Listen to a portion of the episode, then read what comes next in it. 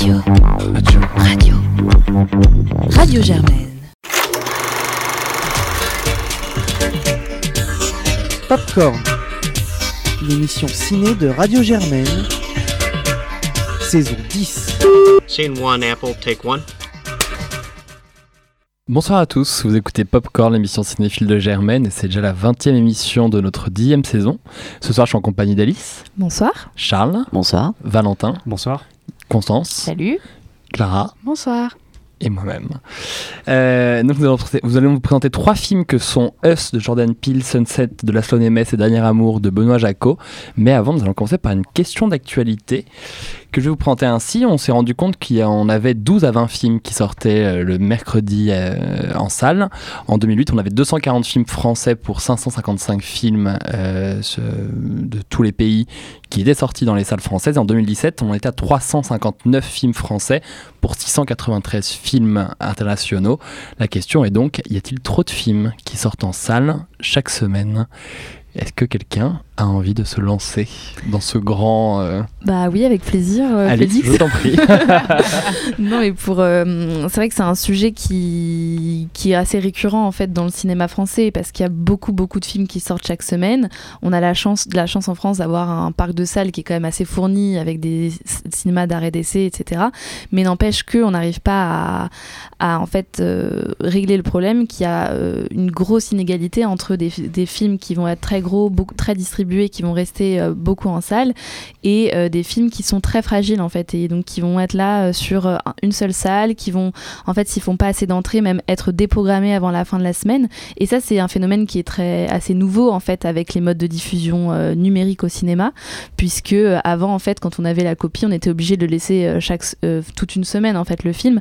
Et maintenant bah on peut il suffit de changer en deux secondes sur un fichier numérique. Donc en fait ça facilite le, choix des exploitants de vraiment jarter un film s'il marche pas assez. Et donc euh, voilà, pour nous en tant que cinéphiles, c'est vrai qu'il y a certains films qu'on voit très peu et qu'il est très difficile de voir si on n'est pas là au taquet euh, à la sortie. Euh, je, trou- je trouve ça un peu difficile dans la mesure où on a tu disais euh, justement au début qu'on avait une offre cinématographique qui était assez conséquente en fait en France et ça permet aux cinéphiles qu'on est justement d'avoir un panorama toujours extrêmement large chaque mercredi. Il est rare d'avoir un mercredi dans l'année où on se dit j'ai absolument rien à revoir. Parce que quoi qu'il arrive on a aussi des ressorties euh, tous les mercredis dans les trois cinémas du quartier latin euh, et j'en passe. Donc moi, je, trouve ça intéressant de voir qu'il y a une expansion permanente euh, en France du nombre de films qui sortent, de voir qu'il y a une production française qui continue d'être très riche, puisqu'on on avait dit hein, de 240 films, on est passé à 359 films. Maintenant, c'est vrai que euh, tu, tu, tu en parlais juste avant l'émission, Alice, du fait que euh, c'est- est-ce que ces films s'exportent ou non?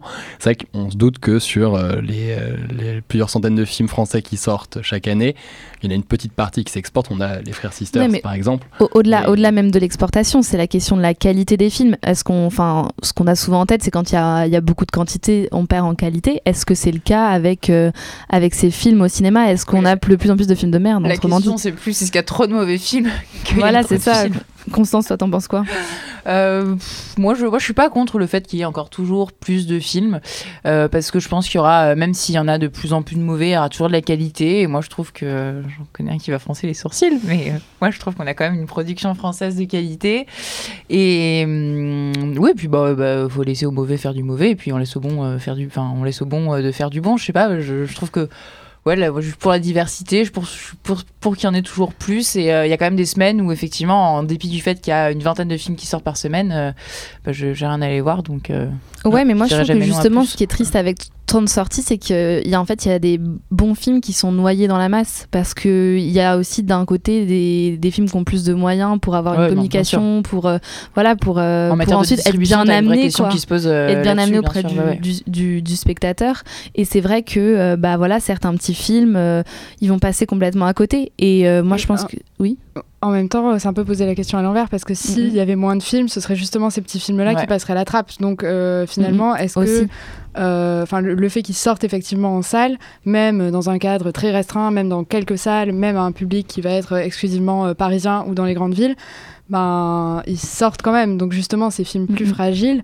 Euh, c'est euh, ce qui est permis par la quantité de films qui sortent. S'il y avait 5 films qui sortaient par semaine, je pense pas que ce seraient les plus fragiles qui seraient les, les films. Ouais, je, je suis assez d'accord avec Clara euh, sur le, le fait qu'on ait une expansion et du coup ce, ce choix est d'autant plus large et qui permet à des petits films de, de se placer sur un mercredi et de, de diffuser via le bouche à oreille aussi. Tu vois, peut-être que euh, sur des films comme le- je sais, j'ai pas pas l'exemple en tête, mais J'imagine qu'on a des films qui euh, sortent un peu de l'inconnu, euh, bizarrement, parce qu'il y a, les un- il y a un premiers bon réalisateurs, voilà, euh, tous les films étrangers venus de pays qui sont pas les États-Unis ou la France, qui représentent quand même, euh, alors je sais plus combien du marché, mais euh, quasiment 80. Les États-Unis Euh, États-Unis France plus France. États-Unis plus France, oui, ça, ça doit être 80%. euh, Alors je vais vous dire ça tout de suite, vu que j'ai le rapport du CNC sous les yeux.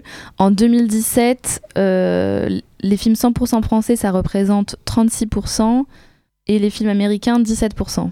Ah oui, non, bon, on est plutôt autour on a- de- enfin, Après, bon, il y a les films français. majoritairement français, mais en gros, les deux, ouais, ça représente... On peut dire que c'est la même chose dans les autres 40, pays 60. aussi d'ailleurs. Euh, À mon avis, 60%, en, quoi. en Allemagne, on retrouve une production allemande qui représente, je sais pas, 30% et euh, Non. les films américains. euh, Je pense pas. Non, Mais- bah, c'est c'est pas aussi développé en Allemagne, je pense, Mm. l'industrie cinématographique. Ouais, ouais, en France, on a quand même une part de marché français qui est, Qui est énorme, qui est énorme, ouais. peut-être en Italie, à la rigueur, On a une mais, culture euh, cinéphile en plus qui invite à ce qu'il y ait 12 à 20 films par. euh, Ce serait intéressant de se pencher sur en Europe. Est-ce qu'on a autant de films euh, qui sortent euh, tous les, tous, tous les mercredis Enfin, ou- Après, nous aussi, ouais, je pense qu'il y a aussi beaucoup de films français qui sortent, enfin, qui sortent grâce à notre euh, système de, de financement, machin. Donc, je pense que c'est quand même une, une exception française, ouais. Complètement. Et après, moi, je trouve que ce qui est vraiment intéressant avec ces questions de la sortie en salle, c'est que maintenant aussi, comme il y a tous les sorts de, des films euh, par VOD, c'est de se dire, est-ce que l'objectif pour un film, ça va être de sortir en salle ou d'être vu? Parce que euh, pour un film, voilà, qui sort. Ça dépend en fait du profil de film, mais le film qui va à tout prix vouloir sortir en salle va sortir très mal dans une petite salle, va finalement se faire enlever avant la fin du week-end. Est-ce qu'il n'y aurait pas euh, plus d'intérêt, on va dire, pour que le cinéphile, en fait, pour que le public tout simplement ait accès à ce film, euh, qui soit marketé, on va dire, complètement différemment, seulement disponible sur VOD, etc. Ah, Ou en télé. euh, c'est le choix c'est le, euh, c'est le cas de beaucoup de films, hein, d'ailleurs. C'est le, le- vous savez, le film, j'ai le nom qui m'échappe, là, qui est sorti sur Netflix récemment, qui a été fait en crowdfunding, enfin, euh, financé en crowdfunding, là. Ah oui, Paris est une Paris fête. à nous. Ouais, Paris est à nous. Non, non, Bah, c'est ça, ils- ont voulu sortir sur Netflix, ils se sont vendus à Netflix plus que de vouloir sortir en salle, puisqu'ils se sont dit, je préfère euh, être sur Netflix accessible au plus grand nombre plutôt que d'avoir. Enfin, ils ont essayé de euh, sortir en salle. Oui, ils ont essayé, mais parce qu'ils n'ont pas réussi. euh, Enfin, ils, ont préféré. Voilà, c'est plus une préféré- situation de défaut, mais moi, je trouve ça intéressant de conserver la sortie en salle. Voilà, malgré tout. C'est pour ça que Ah oui, je bah, me dis, Moi aussi, moi aussi. mais ça pourrait quand même ça- être intéressant d'avoir une sorte de minimum pour les films, euh, pour qu'ils soient quand même que les cinémas soient obligés de les garder un tout petit peu quoi en fait en salle. C'est ça le truc qui est un peu plus Ouais, mais là, là façon enfin, s'ils n'ont pas d'équilibrer, les quoi. moyens, si ça marche pas, ça marche pas. On peut pas.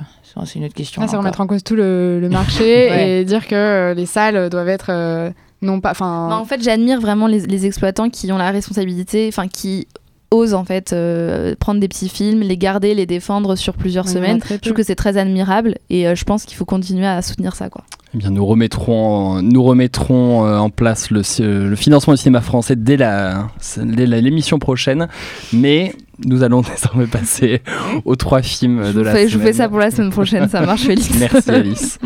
J'avais Et donc, pas assez de travail. Nous commençons par Us de Jordan Peele, son deuxième film après Get Out, qui était sorti il y a deux ans, pour lequel il avait remporté l'Oscar du meilleur scénario et un immense succès euh, sur euh, la Terre. Un immense- un- un- Sur un la immense- Terre. Et sur Mars un peu, mais pas autant. un immense succès, euh, un immense succès dans le monde. euh, et nous allons vous passer tout de suite une partie de la bande annonce.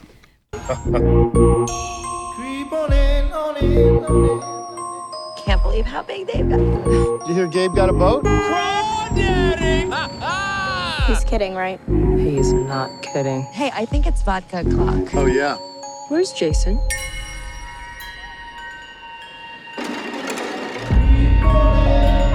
Jason? Jason! Where were you? I didn't know if you were lost. Stick with me, and I'll keep you safe.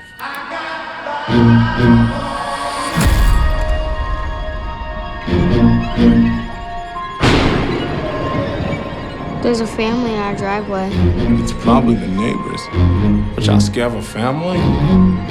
Hi, can I help you? Zora, put your shoes on. If you want to get crazy, we can get crazy. Clara, est-ce que tu peux nous présenter le film, s'il te plaît? Oui, donc euh, il s'agit euh, donc d'un film euh, pas d'horreur parce que bon, c'est interdit au moins de 12 ans, je crois. Euh, c'est pas vraiment de l'horreur, mais c'est quand même un film qui est censé faire assez peur. Euh, D'épouvante D'épouvante Non, je sais pas. Allez. C'est c'est- c'est écrit d'horreur, hein, mais c'est effectivement interdit seulement aux moins de 12 ans. D'ailleurs, c'est, je trouve ça assez euh, bas comme euh, limite d'âge, bref. Ouais, moi aussi j'étais étonnée. Euh, N'emmenez pas vos enfants de 12 ans. C'est un peu, euh, un peu trop violent. Et euh, donc, du coup, c'est l'histoire d'une famille, donc euh, un père, une mère et leurs deux enfants, qui se rendent dans leur maison de vacances au bord de la mer. Et tout semble à peu près bien se passer, si ce n'est que la mère commence à être assez inquiète parce que beaucoup de mauvais souvenirs re- refluent d'une expérience qu'elle avait connue quand elle était jeune, euh, où elle avait euh, croisé euh, son double dans un une espèce de palais des miroirs. Enfin bon, c'est assez. euh, voilà. Et donc, il y a l'angoisse qui monte petit à petit, etc. Et un soir, la famille, donc cette famille, voit par la fenêtre une autre famille, donc de quatre euh, également, qui, euh, qui les regarde de loin euh, dans le jardin. Et en fait, il s'avère que cette autre, cette autre famille est en fait leur double, c'est-à-dire qu'ils sont complètement identiques, enfin ils ont le même visage, mais ce, ce- ce- ce sont des doubles euh, maléfiques. Doppelganger. Ouais, j'adore. Donc ce sont des doubles euh, maléfiques qui vont essayer de les tuer. Et, euh, et donc voilà, c'est c'est l'histoire du film. Constance, qu'as-tu pensé du film? Euh, bah, Mickey. Moi, j'aimerais bien voir un troisième, en fait, euh, pour voir euh, s'il s'en sort ou s'il reste toujours dans la même. euh, Moi j'aimerais bien qu'il arrête définitivement. Ah bon, bah voilà, il y a un débat, hein, voter, euh, je ne sais pas. Euh, Non, moi, je vote pour un troisième. Voilà, je pense que je- j'ai jamais eu 203. Mais ouais, j'aimerais. Voilà, je- j'ai du mal à me prononcer parce que euh, j'avais énormément aimé Get Out. J'avais vraiment trouvé qu'il y avait un truc super intéressant, une esthétique, une atmosphère. euh, et là, c'était un peu. euh, ben, un peu manque d'innovation, un peu, on retrouve un peu la même, la même ambiance, les mêmes, euh, les, les mêmes techniques, euh, les mêmes astuces, on va dire, pour, euh, pour faire marcher le spectateur et ça a moins bien marché cette fois-ci. Euh, Moi, je suis, un peu comme toi. Enfin, je suis en tous les cas déçu par Us par rapport à Get Out que j'avais euh, beaucoup aimé, dans lequel il y avait un, un vrai propos politique, quelque chose qui était très grinçant, euh, qui, était, qui, était, très grinçant, et dans la mise en scène et cette façon de filmer ces, ces personnages noirs qui étaient comme emprisonnés petit à petit par ces, les autres personnages blancs.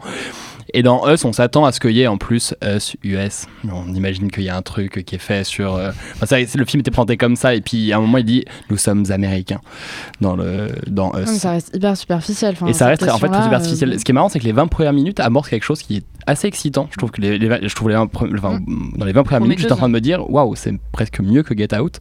Et en fin de compte, le film s'essouffle complètement. Il est porté par la performance de Lupita Nyong'o qui est absolument géniale dans son rôle. Euh, sur ça, je- on a peu de choses à dire. Mais néanmoins, c'est un film qui. Le petit hum de Clara. Non, je suis d'accord, mais ça suffit pas quoi. Bah, c'est un, Ouais, film qui- c'est un film qui balbutie quand même euh, énormément par rapport, euh, par rapport à, à- à quelque chose qui était novateur ou euh, enfin, le, le- le bonbon pouvait être Get Out et qui était, euh, et qui était extrêmement euh, satisfaisant. On sortait de la salle avec ce, ce pur plaisir de cinéma. Il y a dans Us un vrai problème et puis sur, le- euh, et sur le scénario que je trouve très alambiqué, creux. qui est très un peu qui- vu, revu, revu quoi. Oui, et- et, maléfique, et qui, se- euh, et qui se vaut de petit à petit en plus, qui vraiment descend en, en qualité jusqu'à avoir un propos qui tienne pas vraiment la route sur qui sont ces doux, qui sont, qu'est-ce qu'ils viennent faire. La fin est très compliquée. Bah oui, il n'y a pas vraiment d'explication, c'est dommage quoi. Enfin, Et en même et- temps, alors parfois, il y a trop d'explications. Enfin, je trouve ça à la fois très explicite par moment et très lourd. C'est-à-dire, euh, voilà, euh, euh, les, les- ces personnages qui expliquent ce qui se passe à l'écran alors qu'on l'a déjà vu. Je trouve qu'il y a beaucoup ça dans le film. Et en plus, par Ouais, ailleurs, il y a des film choses qui restent. euh, assez, euh, bah ouais, et je trouve que, bon, euh, là, pour le coup, il avait vraiment moyen de suggérer. C'est, c'est- il sait faire, a priori. Euh, mais là, vraiment très explicatif. euh, Ah, regarde, Et parfois pas du il tout. nous ressemble. Oui, ben oui, Bah on a oui, bien vu. Enfin, et, euh, et du coup, euh, il y a. il y a- y a- y les anges. Mais là, il a sonné à la ça, porte. ouais. Il y a un peu ça tout le temps dans, dans le film, et pourtant à la fin, on reste sur un truc où euh, c'est, pas, a, pas de conclusion pour oui, moi. Il n'y a, pas d'explication, enfin, c'est assez frustrant quoi. On, est- Bah, on a pourtant l'impression qu'il y a un peu un terreau euh, métaphorique sur le double, les Oui, États-Unis. c'est un terreau. pas. Ouais, c'est un terreau. Alors, terreau, mais il n'y a rien qui pousse. Ça ne pousse pas. Mais du coup, le film est hyper ennuyeux. Enfin, moi, je trouve que c'est, c'est vraiment très très ennuyeux. Il n'y a pas de, c'est un même mouvement en fait. Il n'y a, il y a pas de, de, de contrepoint. Enfin, je sais pas comment dire. C'est le film avance dans sa dans sa ligne de, en gros, course poursuite. les la, la famille euh, gentille va-t-elle être tuée par la famille méchante? Mais il y a rien d'autre. Enfin, il y a c'est vraiment juste ça. Donc, euh, ah, un coup on a peur parce que la mère euh, se fait euh, capturer par les méchants. Bon, en fait, elle est relâchée, puis elle se refait capturer, et puis, ah, et puis ensuite c'est l'enfant qui se refait capturer. Enfin, c'est vraiment ça, quoi, tout le long. Et euh, moi, bon, j'avais pas aimé Get Out, donc je sais que c'était pas très, une opinion très populaire, mais, mais j'avais pas aimé pour les mêmes raisons que j'ai pas aimé ce film, c'est-à-dire je trouve qu'il il est quand même dans des dans un registre assez lourd de l'épouvante. Enfin, je trouve qu'il il- j'ai l'impression de le voir euh, dans un coin de l'écran avec un panneau euh, sur tous les, plans en train de me dire regarde euh, ça fait peur. Et du coup j'ai vraiment la sensation et j'avais la même sensation avec Get Out qu'à travers notamment le jeu d'acteur bon ok elle elle joue très bien mais je trouve que ses regards c'est très dur de- de- d'expliquer sans mimer mais euh, les- les re- les- les les yeux regards très méchants euh, voilà il y a quelque chose de très très caricatural je trouve en permanence euh, dans, dans son, dans son cinéma et dans les ficelles qu'il utilise qui sont des très grosses ficelles je trouve. Et je comprends pas pourquoi tout le monde euh, voit de la no- du, du nouveau là-dedans. Parce que pour Parce moi que- juste il reprend Bah- des choses mais éculées qu'on a vu 30 fois. Euh, il met euh, l'humour mais alors d'ailleurs l'humour tombe à plat mais c'est une catastrophe. Je trouve qu'il y a des, des petites, euh, des petits moments d'humour dans le film. Le père qui fait des vannes un petit peu à la con. Je ça tombe vraiment mais n'importe comment. Et, euh, et, et- et tout ça est un petit peu brassé et fait un truc où j'ai l'impression qu'on cherche à me faire peur de manière très très très évidente. Et du coup il y a aucune ambiguïté il y a aucun je sais pas il y a aucune tension je trouve. Il y a rien qui éveille euh, ma, ma ma peur, il n'y a, y a pas, y a pas ce, qui, ce qui est bien dans les films d'horreur, c'est-à-dire ce, ce truc qui, va, euh, qui est gênant, qui est perturbant. Et là, il n'y a rien de perturbant, c'est juste euh, de l'horreur. Enfin, pour moi, c'est un peu de- des mécanismes bas de gamme, et je trouve que. C'est un, peu le sentiment d'être dans une sorte de maison hantée dans laquelle, euh, enfin, même Oui, dans, dans- dans, dans une, dans une fête foraine dans laquelle tu, travailles, tu, tu, tu te balades et euh, tu sais qu'on va, tu vas avoir peur à certains moments et t'en ressors euh, un peu comme au début. Bah Et oui, je trou- et je trouve que c'est un problème. Par enfin. rapport, là où je, la seule truc sur lequel euh, je me distingue de toi, c'est sur par rapport à Get Out. En fait, je, je suis d'autant plus déçu que Jordan Peele est quand même quelqu'un qui a un certain sens de la scène et qui, peu importe le propos qu'il tient, a un- un- une certaine capacité à créer un espace scénique pour euh, développer euh, pour développer ses thèmes. Alors là, ça tombe à l'eau, mais c'est un peu dommage parce que il a un, a, a un sens du cadre et de ce qu'il veut filmer qui est assez précis, je trouve, et qu'on avait dans Get Out. Or, bon, là, le propos est assez creux, donc malheureusement, on n'a rien qui est mis en évidence. Mais je suis un peu comme ça, du coup, constant, j'attends de voir si euh, le troisième film sera euh, celui de la confirmation ou celui de l'effondrement. Ouais, L'effondrement, je pense. Eh bien, Clara, tu es bien pessimiste. Et c'est sur ces belles paroles que nous allons passer à Sunset, donc euh, le nouveau film de Laszlo Nemes qui avait remporté le Grand Prix pour son premier film. euh, de- Pour son, pro- pour son premier film, Le Fils de Saul, dont on va vous passer une partie de la bande-annonce.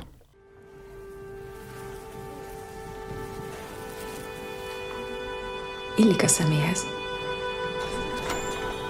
Kisasszony, az állás miatt jöttem. Miért jött ide? Ez a szüleim üzlete. Az volt. Nem ez az egyetlen kalapszalon a városban. Az egyetlen, ami a nevemet viseli. Maga egy lejter. Valentin, est-ce que tu peux nous présenter le film, s'il te plaît? Oui, bien sûr. Alors, euh, effectivement, Sunset, c'est le deuxième film de Laszlo Nemes, euh, qui avait été remarqué à Cannes pour son premier film et qui a sorti euh, euh, Sunset, je crois, au festival de Locarno. Non, de Venise. De Venise, d'accord. Ok, alors Venise, très bien. Euh, je sais même pas s'il a, récu- s'il a récupéré un prix ou pas.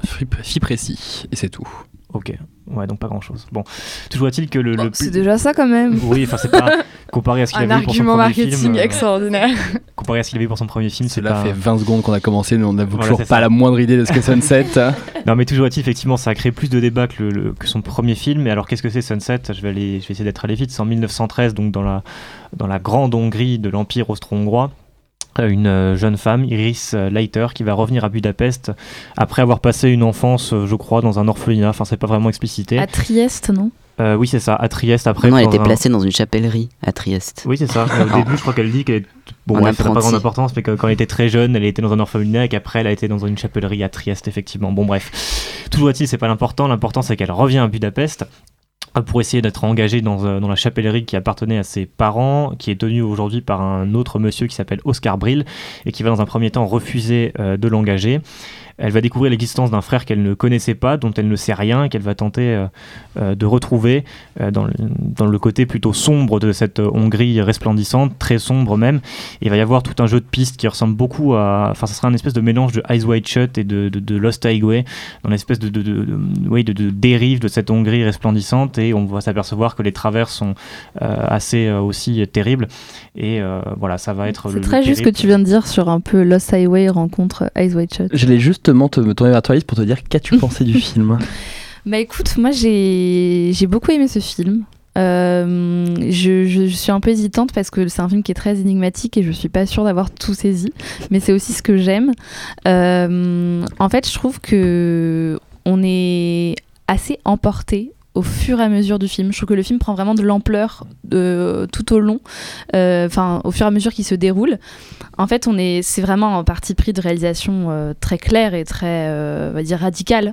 En fait, on est vraiment euh, avec euh, Iris, elle s'appelle Iris, ouais. Oui. On est avec Iris pendant tout le film, euh, caméra portée, euh, derrière elle, elle en amorce, elle de face, et on est vraiment avec elle, on la suit dans toutes ses déambulations. Pour, pour ceux qui ont vu le Euh, fils de Saul, d'ailleurs, c'était le dispositif. Je l'ai pas vu, donc C'est le même dispositif. C'est exactement la même chose, ouais. Moi, ce que je me suis, je me suis dit, je l'ai pas vu non plus, mais je pense qu'à mon avis, ça doit être ce qui le caractérise. Et donc, il y, a quelque chose de finalement très, ouais, voilà, c'est ça très prenant, une sorte de rythmique qui vraiment prend de l'ampleur et et qui moi m'a plu en fait euh, à la longue parce qu'en fait la photographie est quand même très travaillée Ouais, et, c'est- on c'est est sur une ouais. focale très courte, c'est comme ça qu'on dit, ça veut dire qu'on Ouais. est net très près et flou très rapidement derrière. Et, euh, et en fait, ça donne une impression euh, vraiment de fast. C'est-à-dire qu'en effet, ce que tu dis sur la ville C'est de une Budapest. impression de claustrophobie, oui. Oui, aussi. Et, euh, et ça, c'est intéressant aussi dans, dans, dans l'histoire. En fait, on, on a ce personnage qui est vraiment en quête de quelque chose, en quête de ses origines, en quête aussi d'un, d'un sens à sa vie, d'une direction vers laquelle se tourner. Et on a à la fois ce portrait donc, de Budapest en flou, avec des ambiances, avec des sortes de portrait de Budapest, on voit, d'aperçus. on voit deux rues à peu près. Bah oui, mais justement, c'est ça qui est, qui est assez euh, incroyable. le c'est avec, avec ce qui est un peu le- hors champ, ce qui est un peu flou. On a différentes ambiances de lumière. euh, On, on passe donc de la rue euh, poudrée, magnifique, euh, de la chapellerie, euh, aux endroits les plus sombres où, euh, où on est dans la boue, où on est dans, dans un lac, etc. Et moi, j'étais vraiment emportée donc par ce, par ce récit. Mais Charles baisse les yeux et ronchonne. Pourquoi tu n'as pas aimé le film J'ai Euh, pas dégainé toutes mes cartouches. Alors oui, non, Alice disait qu'il était énigmatique, mais ce qu'on vous cache, chers auditeurs, c'est qu'en fait, il est incompréhensible ce film. C'est-à-dire que euh, non, mais on comprend. Déjà, il, non, mais déjà, tu savais pas qu'elle était dans une chapellerie à Trieste, donc c'est à dire que t'as, enfin bref. Et donc, Non, non, j'avais commencé euh, l'histoire, je m'ai pas laissé terminer, c'est différent. donc voilà, donc on a cette fille qui perd ses parents dans un incendie quand elle a deux ans à peu près et, et qui est envoyée à Trieste par son orphelinat. Et j'en comprends pas pourquoi Trieste parce qu'il y a suffisamment de chapelleries à Budapest. Et, euh, et donc elle revient et, et elle retrouve ce. Enfin, elle entend parler de son frère qu'elle avait absolument perdu de vue et dont elle connaissait même pas l'existence. Euh, et alors on se demande mais pourquoi ce frère euh, il, il est- vraiment? Bah, bah oui, on, on comprend pas. Donc euh, après, je peux pas te dire si vraiment il existait ou pas parce que j'ai pas compris grand chose dans ce C'est film. le sujet du film, justement, Charles. Mais bah, bah oui, justement, mais j'ai pas compris. J'ai pas compris. J'ai pas compris, d'accord? Euh, Non, mais parce qu'en fait, donc on, a donc cette, cette lutte de pouvoir entre donc son frère qui existe ou pas, en tout cas un, un clan euh, de, de, de gros méchants qui assassinent des gens, mais qui en fait sont gentils parce que voilà, mais on sait pas pourquoi ils sont gentils en fait parce que c'est pas vraiment explicité. jamais ça. Et, et en fait, tout ce qu'on voit dans ce film, c'est des explosions. C'est là où est passé tout le budget. C'est pour ça qu'on voit que deux rues de Budapest. Parce que, euh, en gros, euh, il y a ces méchants qui mettent le feu à, euh, à plein de bâtiments. t'es horrible. Et, euh, Toujours dans la et- demi-mesure. non mais, mais vraiment et puis du coup enfin et, et- enfin bref et, et donc ce qui, ce qui m'a énervé aussi donc tu nous vraiment je parlais de claustrophobie parce que donc on a cette focale courte sur la nuque de l'actrice à peu près euh, 70% du film et ce qui est horribilissime mais vraiment j'ai eu des, in- des intentions de meurtre à, à l'intention de l'actrice c'est que elle a toujours la même expression du début à la fin la joie la colère l'amusement euh, la peur c'est la même tête et, le pire c'est qu'il y a donc cette euh, En même temps, elle est pas souvent amusée ni joyeuse. non, non, mais on, on le voit, on la voit de nuque, et puis, et puis là, on la voit qui tourne lentement la tête. On voit ce- cette scène à peu près, enfin, 15 fois, où on la voit de nuque, et elle tourne lentement la tête vers l'arrière, et là, on se dit, cette fois-ci, elle va avoir l'air heureux, cette fois-ci, elle va avoir l'air apeurée, ou des trucs comme ça. Et elle tourne la tête, et puis elle a toujours cette tête blasée, là, c'est incroyable. Et enfin, vraiment, ça m'a. Elle a quand même même de plus en plus euh, l'air hagard, perdu, euh, Bah complètement non, moi je, désorienté. je trouvais Valente- que Valente- vraiment c'était pas, enfin, euh, c'était quand même Il y a même un minime travail quoi. euh, sur son maquillage et sa coiffure en ce sens. Bah oui, parce que comme, comme elle enfin, il faut bien mettre du maquillage quand elle arrive pas à faire des expressions elle-même, quoi. Je veux dire, euh, voilà. Valentin, tu avais l'air un peu plus positif, je t'en oui, prie. Oui, oui, et pourtant, c'est pas non plus un film que, que, que j'ai adoré, mais effectivement, ça va me forcer à, à l'apprécier. Euh, non, non, mais pour répondre déjà au- à la nuque, euh, j'avais lu un- un- son interview dans Positif et euh, il citait un truc assez intéressant. Il disait que. Euh, je sais plus si c'est lui qui le disait ou un critique de positif, toujours il disait que Lévinas disait que la nuque c'était euh, en gros le reflet du visage et qu'en filmant la nuque on filmait le visage. Et je crois que Nemes avait ça en tête et je trouve que c'est assez bien réussi. C'est vrai que la nuque est aussi expressive que le visage de l'actrice dans ce cas. hein. euh, bah non justement moi je trouve que justement il y a vraiment des subtilités qui se dégagent de, de- de sa manière de filmer les corps et surtout les visages c'est à dire que le regard c'est pas forcément le seul moyen de médiation d'un message il y a d'autres choses et notamment dans ses mouvements dans, dans les, dans les courbures de sa nuque tout ça je trouve qu'il y a vraiment des trucs intéressants Euh, et pour répondre surtout sur le sur le fond, sur le scénario, euh, je me, pour le coup, me range complètement, euh, et c'est relativement rare pour le coup, euh, du côté de, de Alice, parce que pour le coup, je trouve qu'effectivement, C'est vrai. euh, en termes, oui, c'est vrai. mais c'est vrai qu'en en termes, je trouve que le, le terme que tu as employé est assez juste en termes de, de, de, hum, je sais plus comment tu disais ça, mais en gros, il y avait une ampleur qui se crée au, au fur et à mesure, et c'est très juste parce que le, le grand intérêt de ce film, et je l'ai vu en avant-première, et Nemes après était là, et il a pu s'en s'en justifier. euh, en fait, effectivement, il y a des pistes qui sont créées, qui sont jamais complètement refermées, mais l'intégralité en fait constitue un espèce de d'enchevêtrement euh, assez brillant, mais qui en fait tient toujours. C'est-à-dire que quelle que soit l'interprétation qu'on choisit, quelle que soit l'explication qu'on choisit, tout se tient euh, continuellement. Et c'est pour ça que je parlais de Eyes Wide Shut.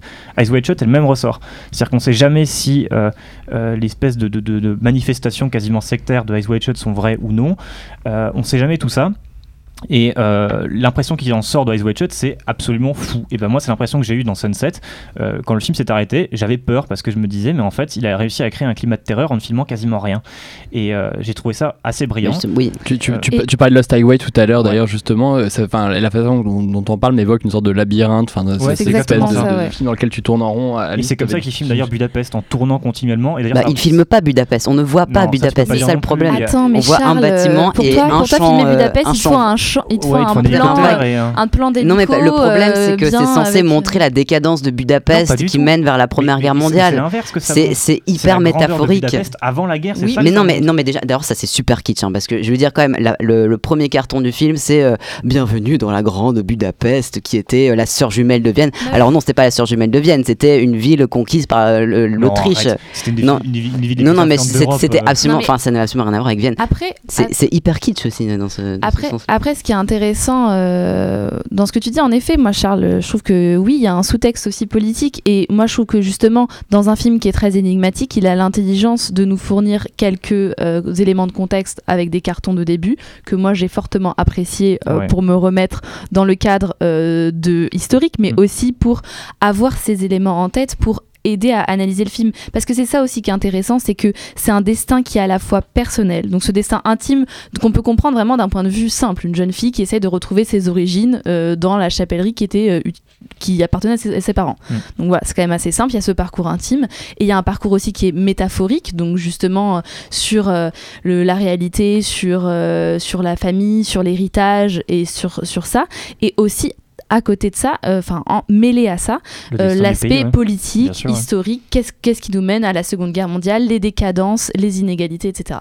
Et On- euh, on- on- enfin, bref. Un dernier point, simplement, parce que ça c'est important. Très rapide. hein. Ouais, très C'était nul. Le rapide. dernier Non, point, c'était nul. Voilà. On parlait justement du, du fils de Saul. Je crois que le principal problème du film, c'est qu'en fait, c'est une copie conforme de- du fils de Saul d'un point de vue de, de- de la forme. Euh, en fait, c'est-à-dire que beaucoup lui reprochaient d'être un film dispositif. Euh, c'est pas vraiment un film dispositif. Je crois que le vrai problème, ça vient de la mise en scène. C'est-à-dire précisément le rapport de l'esthétique à un espace, le et à un temps, le scénario. Et je crois que là, vraiment, d'un point de vue de la mise en scène, il y a un gros problème parce que, euh, pour résumer, en fait, il filme Budapest comme un camp et un camp comme Budapest. Alors, dans le premier sens, ça pose un gros problème esthétique parce que Visiblement, il se pose pas trop de questions euh, sur sa manière de filmer, c'est-à-dire que l'esthétique globalement pour lui est toujours la même. Et dans le deuxième sens, ça pose un problème moral parce que ça veut dire qu'en fait, en filmant un camp, il filme ça comme Budapest, donc en ne se posant aucune question. Ce qui montre que visiblement, il y a des posé la question morale sur la Voilà. de Saul. Et là, pour le coup, ça veut dire que c'est un réalisateur, bon, visiblement, qui, pour moi, que je trouve très talentueux, mais qui ne réfléchit pas à sa mise en scène. Donc, il y a une espèce de rapport entre, entre les deux à voir. Est-ce que c'est vraiment un auteur ou pas? Pour l'instant, je suis tenté de dire oui. C'est pour ça que la politique des auteurs me conduit à le défendre. jolie fin, euh, ça me permet d'éviter une transition transition. En tout cas, nous avons des chroniqueurs assez divisés. Donc n'hésitez pas à aller le voir si vous voulez vous faire votre avis. Et nous concluons avec Dernier amour de Benoît Jacot, dont nous vous passons une partie de la bande-annonce. C'est votre premier séjour à Londres, monsieur Casanova. Premier séjour. On m'avait dit que tu étais à Paris. À Paris, à Genève, à Vienne. Les femmes. Les femmes, oui. J'ai toujours été l'ami de toutes. Sauf une. Vous la connaissez donc Elle est très connue. Venez vous asseoir à côté de moi. Vous êtes raide dans votre fauteuil. Je ne suis pas fréquentable. Pourquoi faites-vous comme si je l'étais? Moi non plus, je ne suis pas fréquentable. Qu'y a-t-il aussi infréquentable chez vous Vous le savez, à moi on ne fait pas la cour. M'autoriseriez-vous à vous faire la cour Vous seriez capable de vous comporter en fiancé Constance, peux-tu me résumer Dernier amour, s'il te plaît Alors, Dernier Amour, c'est les derniers merveilleux films de. euh, comment il s'appelle déjà Jaco Bernard Jaco Benoît. Jaco Benoît Jaco, pardon, excusez-moi. excusez-moi. Aucun respect. Tellement de respect dans ta voix.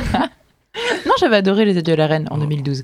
Et donc, ça reprend l'histoire de. euh, de euh, Casanova. Et ça nous offre une, vision différente du personnage qu'on peut avoir euh, du, du séducteur euh, Don Juan que l'on connaît tous puisque on découvre un Casanova qui est vieux abîmé par le temps joué par Vincent Lindon et qui raconte par le biais de flashbacks la seule histoire d'amour qu'il ait jamais véritablement connue même s'il dit qu'il a été amoureux de toutes les femmes avec qui il a couché. On comprend dans le film qu'il n'a aimé qu'une seule qui est une courtisane de 17 ans qui est jouée dans le film par Stacey Martin qu'on a vu Ah bah, dans encore une fois, Emblématique. encore une fois, Stacy Martin qui Bah, joue la. elle Bah, elle joue très Ouais, souvent euh, la, la jeune fillette euh, objet de objet de désir Bah, elle le fait très bien. dans Nymphomaniac ou dans Ouais, Le ouais. Redoutable. Oui, mais elle fait pas toujours le même jeu, je sais pas. Enfin bref, c'est une autre question. Euh, et donc voilà, donc ça raconte cette pseudo euh, histoire d'a- d'amour et je vous laisse. Charles, ça tombe bien, ça doit te commencer. Je pense que tu vas trouver des alliés sur la question. Comment Ouais. as-tu trouvé ce film Alors, non seulement il Comment m'a. trouves-tu ce film Alors, alors, alors, alors. alors, non seulement il m'a ennuyé, mais aussi il m'a mis mal à l'aise parce que on a Charles quand même. méchant. Ouais, non, j'ai- j'ai j'ai la hargne aujourd'hui. Il est méchant, Charles. Euh. Euh, bah, parce qu'en fait, c'est quand même un film sur un, un séducteur de 50-60 ans, je sais pas vraiment qui l'âge Il est est là. censé avoir 38 ans. Oui, bah, il, il, est fait, il est déjà fait pas. Tout comme Vincent. Lindon d'ailleurs. Moi, ça m'a un peu mis mal à l'aise dans ce sens-là, quoi, parce que c'est quand même, euh, t'as la, euh, t'as la, t'as le séducteur, quoi, qui, qui, qui fait tomber sous son charme toutes les femmes dans un périmètre de, de 50 mètres autour de Tu lui. sais vraiment pas comment. Parce que... Et ouais, parce qu'il est moche en fait. Et, et- et puis, euh, Mais est-ce qu'il est séducteur non, il, a pas, il a pas, le, pas le- le, personnage n'a rien de charismatique en soi, c'est surtout ça qui nous Par en intéresse. regardant sous les sourcils, quoi. Ok, c'est le seul truc. euh, C'est, ouais. Sinon. euh, Alors, C'est- est-ce qu'en dehors du fait que Vincent. Lindon n'est pas séducteur, est-ce que vous avez des, des notions de Bah, le- cinéma hein, le Oh non, c'est euh, méchant, s'il là, Le, le scénario, le scénario, moi je, personnellement, j'ai trouvé très, vraiment invraisemblable On parce que français, on hein. a des, oui, mais même pour le cinéma français, euh, c'est vraiment parce qu'il y a des revirements de personnages complètement, enfin, vraiment invraisemblables. Par exemple, vous avez euh, donc euh, euh, donc euh, Casanova qui tombe amoureux d'une courtisane Euh, et euh, cette courtisane donc elle couche pour de l'argent? Et euh, vous avez la mère de cette courtisane qui à un moment reproche à Casanova de pas euh, de pas payer sa fille et de coucher avec elle pour euh, par amour quoi. Quelle horreur. Et, et quelques scènes plus tard, elle lui reproche de pas euh, vouloir créer une relation avec sa fille.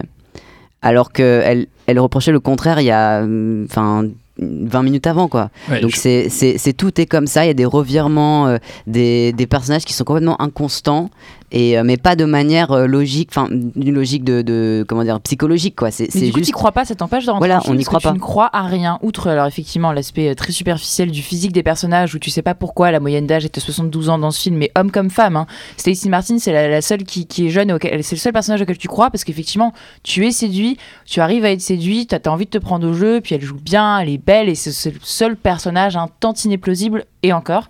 Mais sinon, je trouve qu'effectivement, parce que, parce que euh, faiblesse scénaristique et, et tout un tas d'autres choses qui sont complètement vraisemblables, ça empêche le spectateur d'y croire. En Je fait, vais- je vais- l'illusion est. Je vais, en, ra- je vais en rajouter une couche. hein. Je, pareil, je sors du film et c'est vrai que c'est vraiment pas bon du tout, mais parce que le film, le, c'est un film qui est très poussiéreux. Benoît Jacot passe vra- vraiment 1h30 à, euh, à, à- à filmer Vincent Lindon qui se balade les ragards et euh, qui euh, erre sur les ponts, qui erre devant Cécile Martin, qui se pose des, qui se, se pose des questions, qui essaie de la son récupérer. café, là, euh. Tout ça en, raconte, en racontant ça à une jeune étudiante qui le reçoit 30 ans plus tard, où il raconte en fait cette histoire. Mais ce- d'ailleurs, Cette- ce Mais c'est un- on c'est un- aurait pu se passer, c'est- un- film, tu disais justement qu'on croyait rien, c'est vrai que c'est un film qui est très très artificiel parce que on voit en fait, on a l'impression de voir ce film en costume, cet énième film en costume, Exactement. dont Benoît Jacot est coutumier. Moi, j'aimais pas déjà beaucoup les L'Adieu à la Reine, mais j'aime vraiment encore moins Dernier Amour, qui a, qui est un, qui un- qui a un niveau qui est pas loin de l'indécence. Enfin, on est franchement dans un truc. Non, mais c'est, c'est- moi, Ah, ça, moi, ça je ça dis pas ça souvent quand même.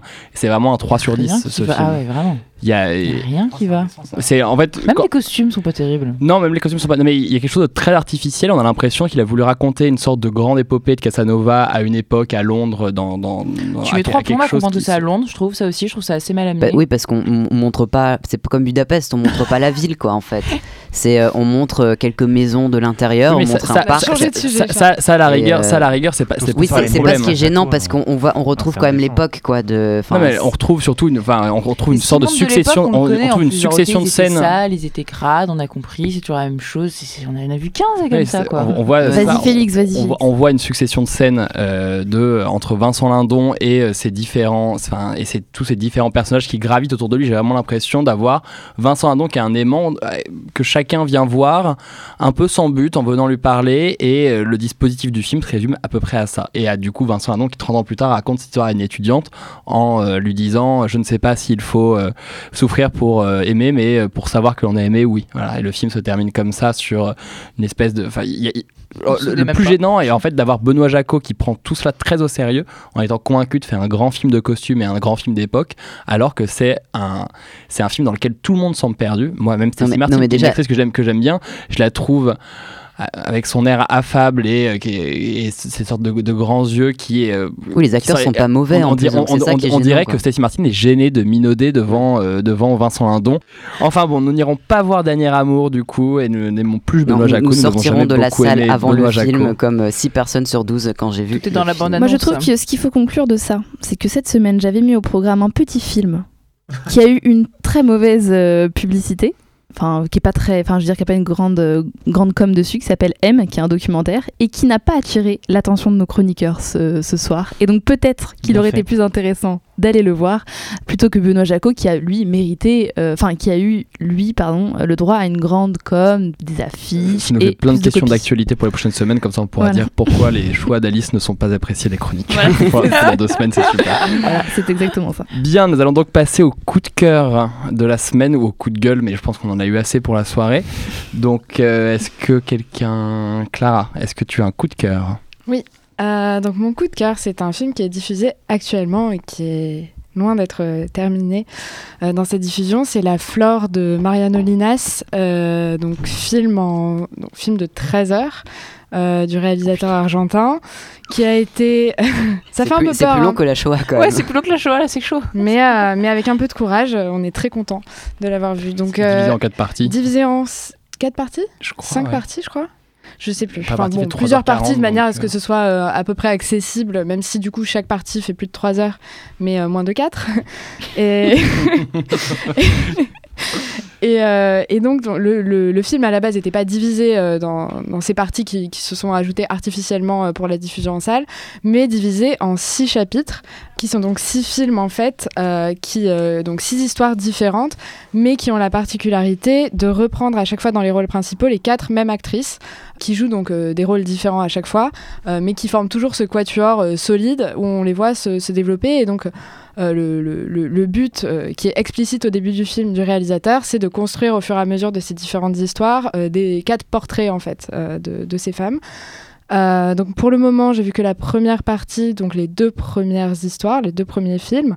Donc le premier était était présenté comme un film de genre, enfin un film non, un film de série B. Je cite comme les Américains ne savent plus le faire. Et le deuxième film était présenté comme un drame musical. Et en fait, chaque, euh, chaque chapitre revisite un genre, mais euh, à la manière très particulière de ce réalisateur qui est, euh, qui est vraiment, pour le coup, si on n'a jamais vu un de ses films, il faut le voir parce que il il- c'est vraiment une proposition de cinéma. C'est quelque chose que j'ai jamais vu nulle part ailleurs, ce qu'il fait. Et c'est vraiment un génie de la narration. Enfin, je trouve que c'est extraordinaire. Donc pour le moment, j'ai vu que deux parties. Je suis évidemment très curieuse de voir le reste. Et donc il va, il va, voilà, ça se poursuit sur 13 heures et euh, ça se voit de manière indépendante. On n'est pas obligé de tout voir. Oui, Alice? Non, je voulais juste dire, euh, Clara, la semaine dernière, nous parlait d'un film de 3 heures. Euh, Cette, euh, cette semaine, elle nous parle d'un film de 13 heures. Qu'est-ce que ce sera la semaine prochaine. C'est Euh, l'inflation. j'ai- mais je je j'ai pas j'ai pas vu le film de j'ai pas vu la flore mais j'ai entendu beaucoup beaucoup beaucoup de bien de Historias Extraordinarias qui est son précédent film qui extrêmement était- bien aussi. et qui était présenté je crois dans euh, dans beaucoup d'expositions enfin dans, dans des expositions d'art contemporain qui n'est jamais sorti en salle mais euh, dont tout le monde dit que c'est super. Je vais enchaîner avec mon coup de cœur du coup un film de 4 heures euh, que j'ai vu hier euh, que j'ai découvert hier grâce à la Cinétech donc euh, Mhm. Clara je t'invite à foncer et c'est euh, Peu trop court Ludwig, pour le- la semaine prochaine. Ludwig ou le crépuscule des Ludwig ou le crépuscule des dieux de Luchino Visconti avec Helmut Berger et Romy Schneider qui raconte la tragique vie de Louis II de Bavière, enfin tragique, raconte la vie de Louis II de Bavière qui était roi euh, juste avant que Bismarck ne réunisse euh, tous les empires germaniques sous, euh, enfin tous les royaumes germaniques sous, euh, sous le, le joug de la Prusse, et qui raconte l'histoire de ce roi qui lutte contre son homosexualité et préfère s'enfermer plutôt que de participer à, l'État, de s'enfermer dans des châteaux qu'il fait construire en étant complètement fou de Wagner et qui finit par sombrer dans la folie euh, et fait partie de ces derniers rois ayant un peu régné euh, d'une manière politique, dans, le sens politique qu'on entend, euh, pas comme en Angleterre, et donc le crépuscule de ces dieux. C'est passionnant, il y a un découpage qui est extraordinaire. Visconti a une manière de faire ses plans qui est toujours assez... assez, assez folle. J'ai euh, j'ai complètement câblé sur une scène de 20 secondes où, euh, qui était uniquement une, une façon de se dire au revoir et on les voit tous se saluer et euh, les courtisanes en train de faire une, Une révérence. une révérence. Parce que Et, Félix nous a mimé une révérence d'une très jolie façon dans le studio. C'était vraiment élégant. Donc c'est une sorte de succession de révérences et Visconti découpe ça euh, par une sorte de chorégraphie et je trouve extraordinaire d'avoir 25 secondes figées dans, euh, juste en haut de cet escalier dans une salle. euh, Ça a l'air ouf. Voilà, c'est un très très beau film, on s'ennuie pas du tout pendant euh, ces 4 heures, donc va Ça pour les pourrait films de bien 13 faire, euh, et 10 va heures de plus. ça pourrait bien faire 10 stylé. heures de plus. Charles, est-ce que tu as un coup de cœur hein Ah, Constance. Ouais, je suis désolée, après il faut que je file, c'est pour ça. Euh, alors moi c'est un coup de gueule, c'est mon premier coup de gueule depuis que je suis arrivée ici. Et c'est alors, c'est il y a quoi, il y a 15 jours, j'ai vu au, au ciné, j'ai pas eu l'occasion d'en parler la semaine dernière, mais il y a 15 jours, j'ai vu au ciné la bande-annonce pour euh, le prochain film du genre, euh, du style de Fifty Shades, ça s'appelle After. Ah oui. Est-ce que vous avez vu cette merveille Alors Parfaitement, j'étais- ce sera au programme. J'étais assez atterrée de, de, de la chose. Du coup, je me suis dit, mais, mais d'où d'où c'est tiré? Et j'ai voulu aller voir euh, la source de ce, ce chef-d'œuvre. Et du coup, ben, je me suis farci le PDF de 500 pages qui s'appelle After et qui est une fanfiction, une fanfiction de base. Et ben moi, je trouve ça affligeant qu'en 2019, ce soit encore vendu ce truc à des millions d'exemplaires, que c'était traduit en je sais pas combien de langues. Alors qu'en gros, c'est une nana qui se prend tenir par un mec qui est violent, euh, qui est jaloux, euh, qui lui demande d'arrêter de bosser et qui l'a. Enfin, non, moi, c'est Bah, hallucinant, c'est atterrant. Mais en, en pire, en On pire parce ira que là, pas c'est la- teen, quoi. Ah non, on n'ira pas voir After. Non, le pire, c'est que je pense que je vais y aller. Comme je pense que j'ai lu ces 500 pages de merde. C'est pour ça, c'est pour Et ça que ça va tout le monde pas. se plaindra que ça fait 1,5 million d'entrées parce que plein de gens Exactement, se sont dit exactement. euh, Non, t'as- bah, d'une moi-même, euh, ce le puis, serpent qui se mord la queue. Valentin. Euh, oui, alors euh, au début je voulais parler de Max Ophuls euh, parce que euh, avec euh, Laszlo Nemes, euh, on- beaucoup disaient c'est le nouveau Max Ophuls. Euh, en fait, j'ai pas parlé de Max Ophuls, j'ai juste cité Madame 2, mais je vais parler plutôt de. euh, on parlait des films d'épouvante. Euh, des films d'épouvante qui montraient trop. Bah, j'ai envie de parler d'un petit réalisateur français dont j'avais déjà parlé, je crois, qui s'appelle Jacques Tourneur et qui a tourné dans les années 30-40 à Hollywood un certain nombre de films assez remarquables. Oui, tu nous en as déjà parlé, Valentin, mais on Mais là- adore quand tu nous en parles. Bah, je- je- je Si jeune et déjà que- atteint d'Alzheimer. non mais là surtout j'en parle parce qu'en fait euh, il repasse euh, Rendez-vous avec la peur euh, au Christine 21 euh, samedi et mardi à 18h30 les deux fois Euh, et parce qu'en fait c'est un bon pendant pour le coup à ce qu'on a vu avec euh, Jordan Peele et surtout euh, euh, je crois que c'était David Robert Mitchell qui avait fait It Follows Euh, c'est vraiment une espèce de, ligne euh, du cinéma hollywoodien et d'horreur ou plutôt d'épouvante américain de représenter l'horreur sans la filmer et euh, dans la mise en scène c'est assez remarquable euh, je parlais de la mise en scène de, de Nemes pour le coup, c'est un peu dans le, même genre, dans la même idée. Et euh, voilà, c'est un type hyper sous-côté, tourneur. Ce film-là, Rendez-vous avec la peur, c'est un film hyper sous-côté à aller voir de toute urgence parce que c'est vraiment euh, remarquable. Parfait. Charles.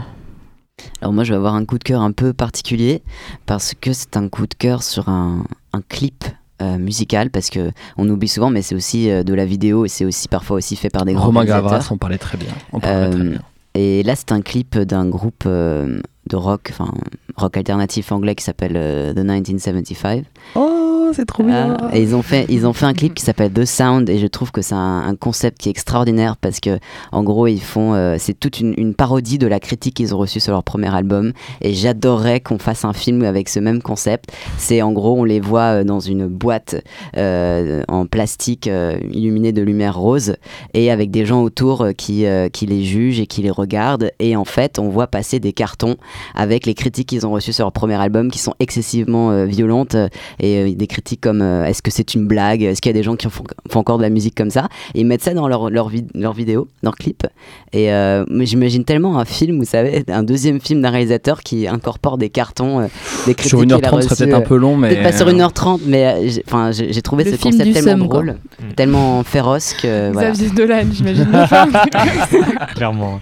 J'en profite pour glisser que le dernier album de The 1975 est vachement est une merveille Alice, enfin, as-tu un coup de cœur? Oui, j'ai un super méga coup de cœur cette semaine parce que je suis allée voir euh, au cinéma Une femme sous influence de Cassavetes. Ouais, et euh, ouais. c'était une séance vraiment extraordinaire et euh, j'ai- j'aime beaucoup comme ça voir, découvrir des chefs-d'œuvre du cinéma sur grand écran. Oui, on aime bien généralement.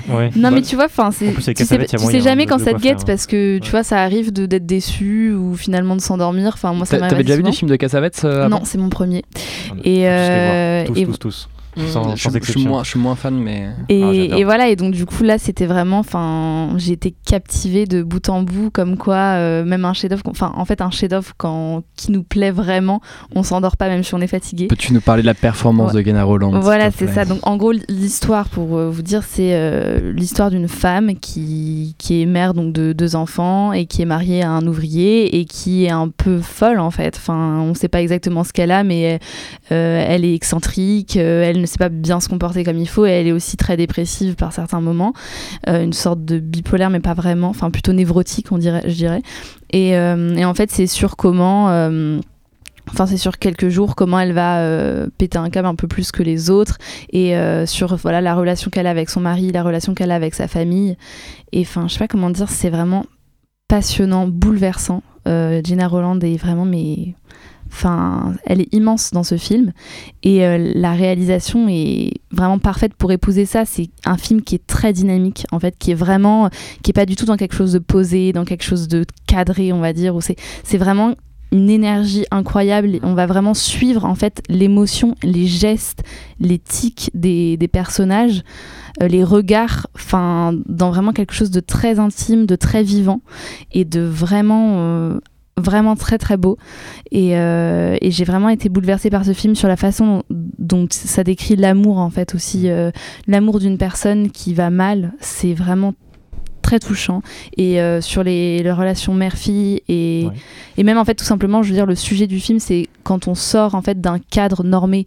Quand on est une personne qui est pas euh, qui se comporte pas comme il faut etc comment à, à quel point ça fait partie de ta personnalité et c'est quelque chose qui, qui, qui est cher qui est précieux et qui en même temps euh, si c'est un peu trop poussé va déranger tout le monde et tout, faire tout s'effondrer. Et voilà c'est vraiment un film qui est comme ça sur le fil et ça me met des frissons rien d'en parler. Et, et j'en profiterai pour ajouter que je crois que c'est vraiment cette fulgurance un peu subversive Mm. que le cinéma indépendant et d'avant-garde américain a perdu. C'est ce qui faisait toute sa grandeur. Et Mais je, suis complètement d'accord. Je suis ressortie euh, de ce film en disant mais pourquoi on fait plus de grands films américains comme ça, vraiment avec une audace, enfin et quelque chose Et de surtout que c'est fait très. avec quasiment pas de budget, hein. mais quasiment pas. hein. C'est Donc, c'est euh, très très beau. Franchement, il y passe au cinéma à Courrézy. C'est parfait. Il y a un très beau coffret Blu-ray d'ailleurs qui existe euh, avec 5 films de Cassavetes. Bien, on finit sur cette belle note, euh, ce, ce bel élan d'amour pour euh, John Cassavetes. On se quitte pour cette semaine. On vous retrouve dès la semaine prochaine. On n'est pas plus très loin de Cannes, donc on commence à avoir hâte. Et en attendant, nous vous disons au revoir. Au revoir.